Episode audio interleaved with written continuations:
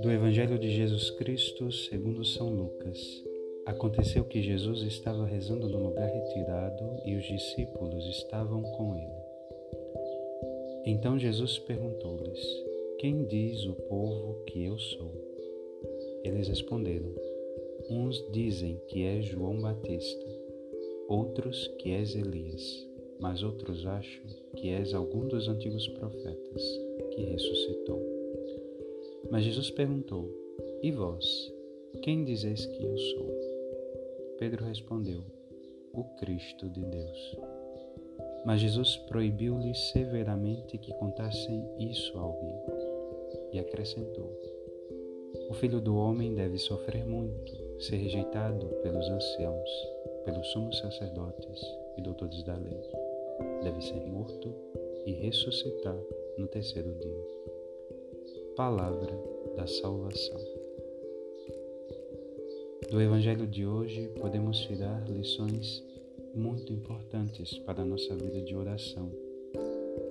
A oração como diálogo íntimo, pessoal e amoroso com Deus nos exige uma comunhão sincera e uma disposição profunda diante daquele que amamos.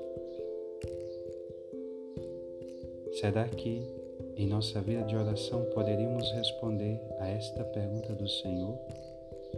E vós, quem dizeis que eu sou? Vejamos, ele não pede um tratado teológico ou diversas prédicas ou sermões sobre a sua pessoa. Ele pergunta se nós o conhecemos. Diz o Frei Massolier, um confrade citado pelo Frei Arrinteiro, um frade espanhol, que os conhecimentos que uma alma adquire na oração pelo amor e a experiência que tem das bondades divinas superam aos de todos os teólogos do mundo.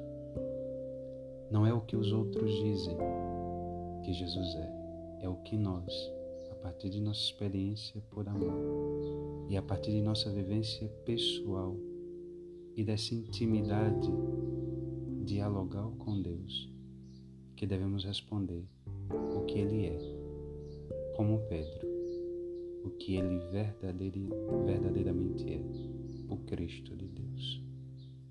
Nosso Senhor aquele que nos dá a vida eterna.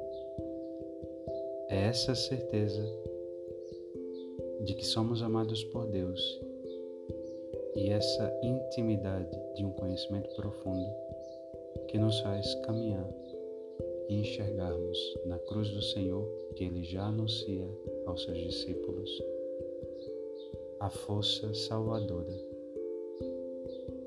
e a grandeza do nosso chamado de unirmos ao sofrimento redentor de Cristo para a salvação de nossas almas e do mundo inteiro.